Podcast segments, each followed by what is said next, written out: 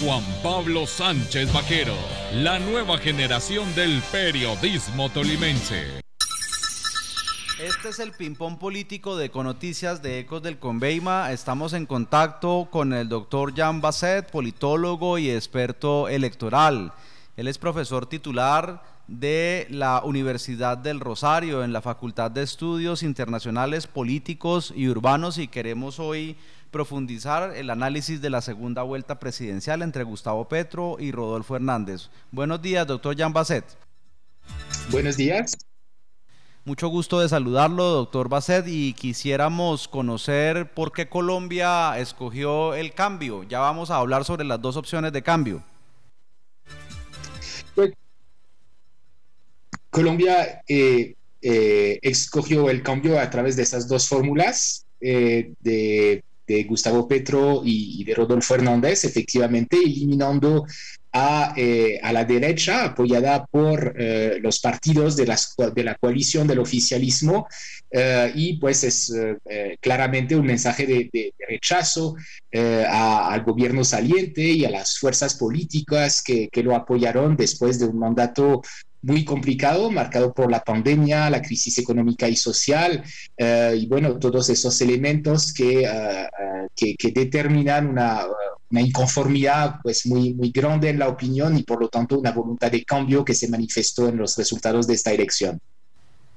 ¿Cuáles son los pros y contras de cada uno de ellos? Vamos a hablar en primer lugar de Gustavo Petro, el líder de la izquierda de los últimos 12 años, lleva en política más de 20 años, tiene pros y tiene contras. Yo quisiera saber, ¿usted cómo lo ve para la segunda vuelta? ¿Va a morigerar su discurso radical en contra del establecimiento para mostrarse un poco más académico, un poco más conciliador, un poco más lo que él no ha sido?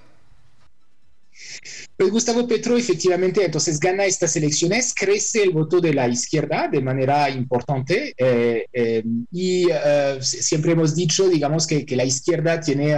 tiene un techo, ¿cierto? Pero elección tras elección, pues, el, hecho, el hecho es que la izquierda sube en las preferencias de voto de, los electores y eso traduce entonces esta voluntad de cambio, un cambio que, que se plasma en el eh, programa de Gustavo Petro por eh, muchas, muchas propuestas de cambios a nivel social, digamos, eh, un, giro social importante, pero también pues una propuesta que genera resistencia, como siempre, ¿no?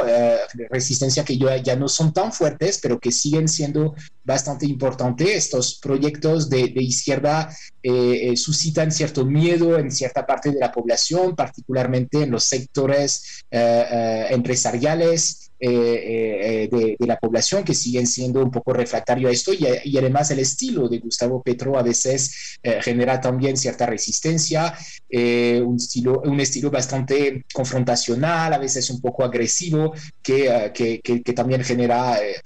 genera ciertas resistencias. Efectivamente, para la segunda vuelta, la, la, tarea de Gustavo Petro es tratar de aplacar, de seguir aplacando estas resistencias, de seguir tranquilizando y um, para, para esto, pues eh, eh, la, la, adhesión de pronto de ciertas eh, personalidades del centro político, como, como Alejandro Gaviria, que vimos ayer, pues pueden ser importantes para, para tratar de, de, suavizar un poco esos aspectos que todavía generan resistencia y pues también quizás el anuncio de, su posible futuro gobierno, quizás algunas, algunos elementos de concesiones sobre su programa, pues tendrán que ser determinantes para para, que pueda ganar esta segunda vuelta. ¿Qué pasó con la coalición de la Centro Esperanza con los votos de Fajardo, tanto en la consulta como ya en la definitiva primera vuelta presidencial? no aumentó en más de 150 mil votos. ¿Quiere decir que entonces los votos son mayoritariamente de Fajardo y que la decisión de Fajardo va a influir mucho en la segunda vuelta? La decisión de Fajardo también yo creo que va a, incidir sobre la segunda vuelta, ya la conocemos, ¿no? Lo dijo ayer, pues eh, si, si Gaviria se va hacia Petro, Fajardo se va hacia, eh, hacia Rodolfo. Em, yo, yo, creo que va a incidir no tanto porque le va a llevar sus votos, que de todos modos son pocos y que no son votos, digamos, amarrados, ¿no? Pero es la misma lógica que, que, la de Gaviria con Petro. Yo creo que le da credibilidad eh, al programa de Rodolfo y le genera cierta tranquilidad, eh, sabiendo que Rodolfo es todavía un, desconocido, un casi desconocido para muchísima gente eh, y, y que ciertos aspectos ya no tanto de su programa quizás, pero de su discurso y de su manera de hacer política, pues generan inquietudes, ¿no? Sobre eh, el respeto a las instituciones, sobre eh, el respeto a, las reglas y las leyes, pues son, son puntos que de hecho Sergio Fajardo evocó en su, en su acercamiento a, Rodolfo Hernández. Ahí no se trataría solamente del programa, sino más bien de, de la manera de hacer política, digamos. ¿De dónde saldrían los dos millones de votos que necesita Petro para poder ser presidente de, la República, teniendo en cuenta que la mayoría, por no decir que 90%, 80%, qué sé yo, de los votos de, de Fico van para Rodolfo? Pues eso no lo sabemos, no está tan seguro y además yo, yo creo que hay que digamos, las matemáticas de sumar y restar los resultados de la primera vuelta para llegar a la segunda vuelta me parece que tiene una lógica limitada. Yo creo que eh, hay que tener cuidado con esto, en particular porque tuvimos una muy alta participación en primera vuelta no está tan seguro que la segunda vuelta genere tanta participación. Aparentemente hay eh, una parte eh, importante del electorado que no está muy convencida ni por el uno ni por el otro, no está seguro que, vaya a participar esta vez. Eh, las, dos candidaturas generan resistencia y, también digamos que no hay una, simple matemáticas de sumas y restas porque yo creo que también hay que tomar mucho en cuenta la lógica regional en esta elección. Eh, lo, vimos muy bien como en, la, en la manera como se, se, se dividió lo que era el, el voto eh, en 2018 de, de, Iván Duque, ¿no? Eh, eh, con Antioquia y buena parte de, de, los sectores urbanos que siguió siendo fiel a la, a la derecha clásica y que votó por, por Fico Gutiérrez, mientras que el voto de la Cordillera Oriental, obviamente de Santander, y en general de las zonas rurales se fue más bien hacia Rodolfo Hernández. ahí hay una lógica regional, una lógica urbano-rural que juega también y que pertenece turba un poco esos cálculos de, pensar que los votos se pueden reportar tan fácilmente de un candidato al otro en función de la orientación ideológica eh, o, en contra de una orientación ideológica, digamos. ¿Por qué los votos de Petro se concentraron tanto en, en, los bordes, en los límites de Colombia con algunos países? Bueno, a excepción de gran parte de la frontera con Venezuela. ¿Y por qué en las zonas marginales eh, de Colombia es donde gana Petro, costa pacífica, eh, costa caribe y sur de Colombia, la, Amazonia. Eso es una excelente pregunta. Eso es una,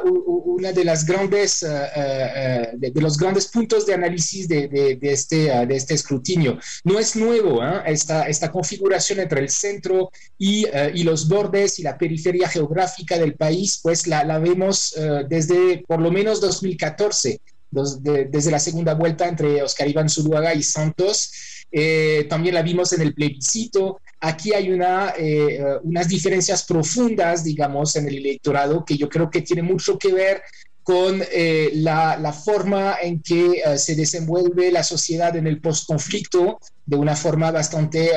Em, eh, positiva en el centro, digamos, ya que, has podido superar efectivamente el conflicto armado, mientras que en estas zonas más alejadas del centro del país, más periféricas todavía, hay mucha violencia, hay muchos de los factores que, que, que, se presentaban en el conflicto. Yo creo que eso juega mucho para este comportamiento eh, distinto eh, de, del centro y de la periferia en la, forma de votar y es una diferencia que se acentúa en esta elección. Es decir, Gustavo Petro y, el voto de izquierda subió eh, en estas zonas periféricas mucho más que en el centro, es decir, subió donde ya estaba fuerte. Se, acentúa mucho esta diferencia y, es algo que, que, habrá que tomar en cuenta para el próximo gobierno, sea el que sea, ¿no? ¿Cómo hacer para eh, tratar de acercar estas dos Colombias que votan distinto porque tienen preocupaciones distintas, porque enfrentan eh, problemáticas muy distintas? Antes de hablar de Rodolfo Hernández, eh, la resistencia que tiene Petro no es solamente por, por, por su discurso de izquierda, que no cala en algunos sectores, aunque cala en 8 millones y medio de personas que de verdad quieren un cambio rotundo en Colombia, que se cansó del establecimiento, pero en el tema de las debilidades, cuando él habla del cambio en el sentido del manejo de la corrupción y hay personas cuestionadas como Benedetti, como Barreras, como Piedad Córdoba, como el mismo Samper, Proceso 8000, Cartel del Valle, etcétera, ¿cómo él puede sortear eso con lo que Rodolfo va a insistir permanente durante estos últimos días? Sí, así es. Es un dilema complicado para la campaña de Gustavo Petro, porque justamente por las insistencias que genera tratado de acercarse mucho a sectores que tradicionalmente le eran adversos, incluso sectores políticos que son a veces cuestionados, ¿no? Y en todas las eh, personalidades que, que, usted mencionó acá, eh, pues ha tratado de, concertar con ellos de cierto modo para mostrar que estaba dispuesto a armar una coalición muy grande, que, que no, que no es sectario, que, que no tiene un programa radical, etcétera, pero tiene el inconveniente efectivamente de acercarlo de pronto a una clase política desprestigiada y muy criticada por la campaña en la cual se enfrenta ahora, la de, la de Rodolfo Hernández. Eh, era una estrategia que era, que era perfectamente lógica en contra de Federico Gutiérrez, pero que ahora con Rodolfo Hernández se vuelve bastante problemática. La, la forma en que tiene que contrarrestar esto Gustavo Petro seguramente es tratar de contraatacar sobre este tema de la corrupción y de la clase política, porque ahora que Rodolfo se ha vuelto de cierto modo eh, el favorito después de, de, los resultados de domingo, si, si damos por descontado que efectivamente va a recuperar gran parte de, del voto de Federico Gutiérrez, pues a, ahora está también en el centro de las críticas y desde el principio de la semana hemos visto cómo se habla mucho uh, de su paso por la alcaldía de Bucaramanga y de sus propios temas de corrupción, el escándalo Vitalogic, etcétera. Obviamente es un tema sobre, la cual, sobre el cual eh, eh, la compañía de Gustavo Petro va a tratar de insistir para socavar la credibilidad de su adversario en este discurso de, de lucha contra la corrupción y la clase política. Lo mismo, la clase política eh, se, se va a dividir entre los dos candidatos y seguramente pues Rodolfo va a tener apoyos eh, que, uh, y ya los tiene, digamos, que generan también ruido en su campaña, ¿no? Y, eso también lo va a incomodar, por más que dice que, no va a hacer acuerdo con nadie. Uh, y entonces, pues eh, ahí también la, la, compañía de Gustavo Petro va a tratar de demostrar las contradicciones de la campaña de Rodolfo, de cierto modo, desde ese punto de vista. Rodolfo Hernández le quitó el discurso anticorrupción a Gustavo Petro y este escenario de segunda vuelta es el más difícil para, para Petro.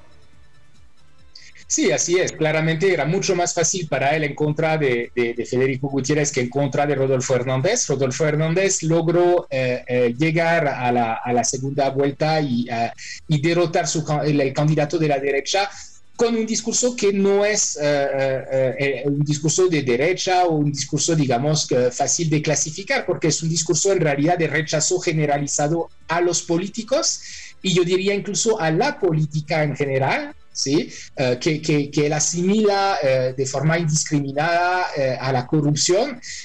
y es un discurso entonces que, que, que, encierra en una, en una misma bolsa, digamos, a, a tanto a, a, la derecha como a la izquierda y es mucho más difícil de atacar o digamos la forma de atacarlo es mostrar que, que como decía ahorita, que, no, que no es un discurso creíble Uh, por parte de Rodolfo Hernández que él mismo tendría pues sus alianzas políticas y sus temas de corrupción. Pero pues evidentemente esto obliga eh, la campaña de Gustavo Petro a un, cambio, a, un ajuste uh, fuerte que, que, que, está tratando de hacer esta semana y lo hemos visto digamos con... Tatoneando un poco, tanteando este, este cambio a, a, a veces sin, sin, saber muy bien por, por dónde arrancar, pero pues eh, eh, es, eh, ha sido, digamos, el, el, trabajo de la compañía durante esta semana. Bueno, ahora vamos a dedicar unos minutos a hablar del ingeniero Rodolfo Hernández. ¿Es Rodolfo Hernández, doctor Jean Basset, el Trump colombiano? No, yo creo que esta metáfora eh, se, se, se, usó, se, usó, se, usó, mucho desde el principio, desde, desde domingo, incluso un poco antes. Eh, yo creo que eh, pues hay, hay, algunas analogías acá que, que, valen la pena hacer. Es también un empresario muy rico que se lanza en política tratando de, tener una imagen de outsider, aunque la verdad es que no es tan outsider, ha sido alcalde de una ciudad importante, eh, no, no, es nada, pero de todos modos hay grandes diferencias también con Trump y particularmente yo creo que sería un error asimilar Rodolfo Hernández a un político de extrema derecha con ideas de extrema derecha tipo Trump o Bolsonaro. Rodolfo Hernández no tiene, pues, tiene referencias y valores quizás conservadoras, tradicionales, si queremos, eh, y asimilables a la derecha, pero no a la extrema derecha. Es muy distinto en esto de eh, eh, políticos más ideológicos tipo Trump o, Bolsonaro que realmente tuvieron un discurso ideológico fuerte. Rodolfo Hernández, de hecho, ha demostrado en su gobierno que puede ser, puede ser pragmático y abierto a, a, discursos que, que, de pronto no eran necesariamente los que enarbolaba en un primer momento. Lo que sí es, puede puede, ser un punto de comparación, es el discurso populista que maneja, discurso de, de, de, oponer, digamos, un pueblo virtuoso a una élite corrupta, eh, eh, en este caso la élite, la, élite política, em, eh, y, eso pues sí es, un punto de comparación efectivamente, pero no solamente con Trump, sino con, digamos, muchos fenómenos que hemos conocido en América Latina en, las últimas décadas y, y, y usando, digamos, este em, esta hostilidad a la clase política y a la política en general, que, que tampoco es una cosa muy nueva en Colombia, ¿no? que muchos políticos han manejado antes de Rodolfo Hernández. ¿Es la democracia colombiana, teniendo en cuenta este fenómeno de la irrupción de Rodolfo Hernández en segunda vuelta, una democracia mm, emocional, una democracia frágil, una democracia que reacciona mucho más fácil a, los lenguajes coloquiales, a las emociones, a ese discurso durísimo contra la corrupción a la cual le están creyendo millones y millones de personas que Rodolfo Hernández, como cuando fue alcalde de Bucaramanga, la va a reducir a sus mínimas proporciones porque no se le ve eh, que haga tanto énfasis en su comunicación, en su programa de gobierno, a pesar de que lo tiene, a pesar de que hay propuestas, a pesar de que ya él sentó sus 20 diferencias con el uribismo, le pone más cuidado la gente al lenguaje coloquial, a veces impertinente, a veces incluso con groserías, a veces con un lenguaje amable, cariñoso, cálido, acentuándose a lo que hacen las personas colombianas normales cuando no están en, escenarios eh, diferentes, en escenarios solemnes? Sí, efectivamente, el discurso de, Rodolfo Hernández juega mucho sobre, sobre estos elementos emocionales. Ha sido eh, muy importante para convencer a, la gente, digamos, de esta, esta emoción antipolítica, esta eh, indignación contra la clase política, sin mirada contra a la, corrupción, es sin duda mucho más importante que cualquier propuesta que, que pueda hacer eh, Rodolfo Hernández en el éxito eh, electoral que, ha tenido. Em, yo, yo, diría que, que, no es una cosa necesariamente propia de la democracia colombiana, es algo que, que se presenta eh, en muchas partes y yo creo que corresponde mucho más a un momento coyuntural eh, eh, que tiene que ver con todos estos elementos que mencionábamos al principio, ¿no? Pues Colombia sale o, no ha salido del todo de un momento de, de, crisis económica y social muy fuerte que, que, se manifestó durante, durante estos cuatro años de gobierno de Iván Duque hay mucha insatisfacción, hay mucho inconformismo eh, eh, y, pues esto eh, yo, yo, creo que es un poco el caldo de cultivo para, para, este tipo de discurso emocional. Yo creo que corresponde mucho más a una, a, a, una coyuntura en este sentido que a cosas, a rasgos estructurales de la, de la democracia colombiana. Podemos decir también que el, el electorado colombiano en muchas oportunidades también ha, ha mostrado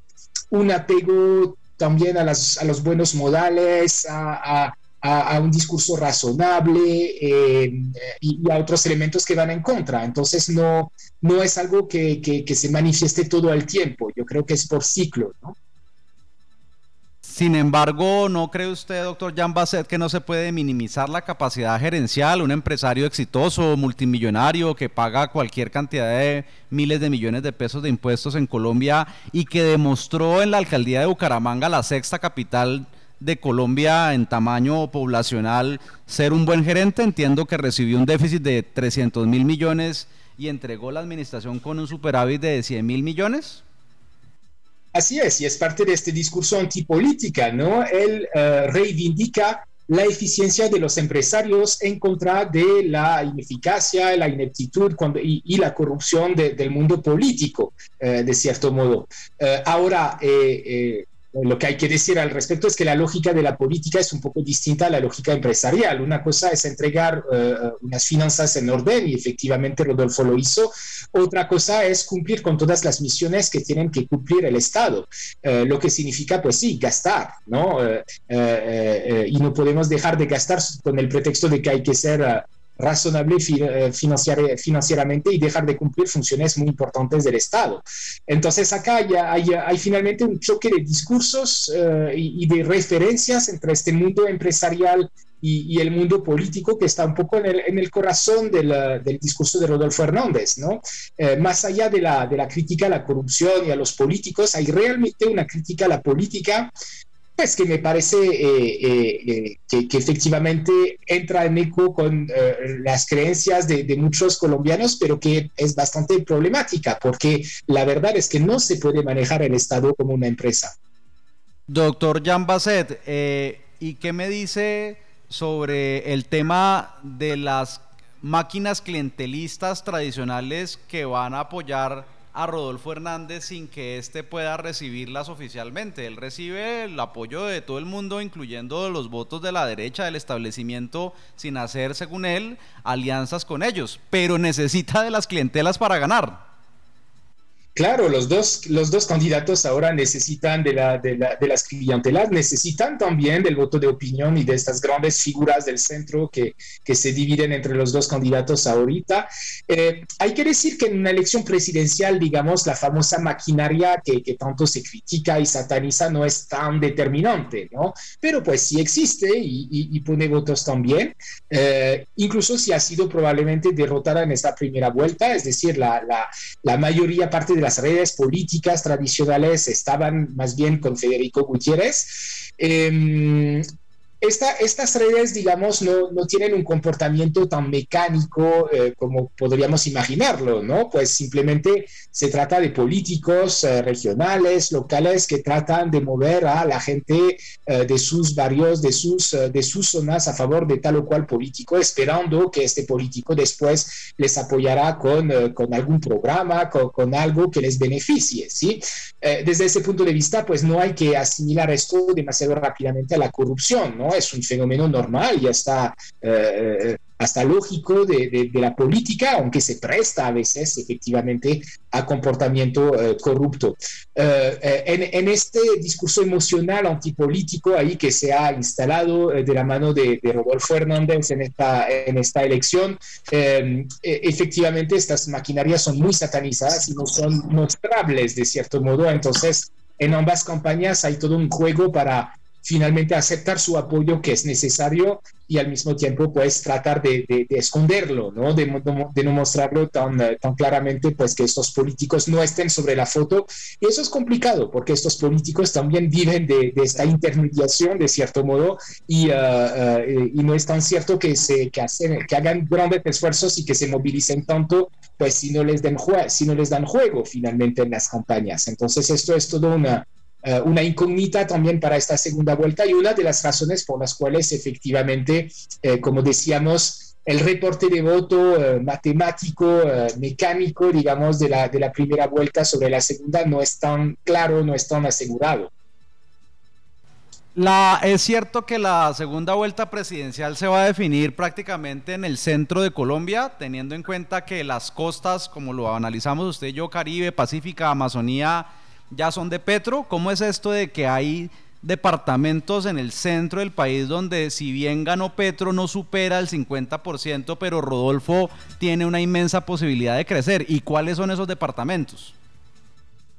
Yo creo que hay tres, ah, no, no es solamente el centro, ¿no? Yo creo que hay tres grandes terrenos de batalla que me parecen muy disputados en esta elección eh, y que son interesantes. El primero es Bogotá, Bogotá que tiene muchísimos votos porque en Bogotá eh, Rodolfo Fernández pues ha crecido, ha crecido uniformemente en todos los estratos, pero al mismo tiempo no tiene un voto tan sólido, estratificado como lo suele tener la derecha, eh, particularmente porque Federico Gutiérrez ha resistido relativamente bien en Bogotá, pues está casi al mismo, nivel, eh, al mismo nivel que Rodolfo Hernández, y pues Gustavo Petro ha ganado fácilmente, pero pues por debajo de 50%, yo creo que puede aspirar a a, subir y a movilizar más los, eh, los barrios populares, entonces Bogotá va a ser un terreno caliente. Otro terreno caliente entonces de los departamentos del centro, el eje cafetero. ¿Por qué el eje cafetero? Básicamente porque es el único, em, es la única región del centro político, del, del, centro del país, del centro geográfico del país,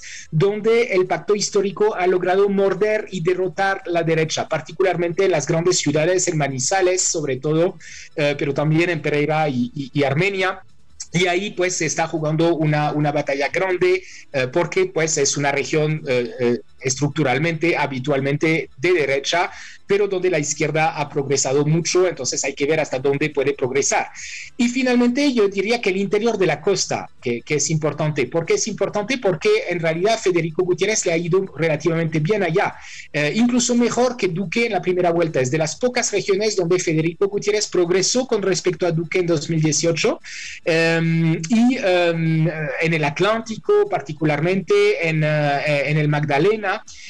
Eh, y ahí pues no está tan obvio que esos votos que fueron hacia Fico en la primera vuelta se van a ir hacia Rodolfo en la segunda, porque es en una, eh, están en una región que es mayoritariamente favorable a Petro, eh, pero no son votos de izquierda, entonces Petro tiene todo un desafío para conquistarla, conquistarlos, entonces ahí también hay un terreno de batalla fuerte. Pues esos, esos son unos, ejemplos de estas, estas dinámicas regionales que van a ser muy, muy, muy importantes en esta, en esta segunda vuelta y que hacen que que, justamente pues no es tan, tan simple como adicionar y restar votos de la primera vuelta.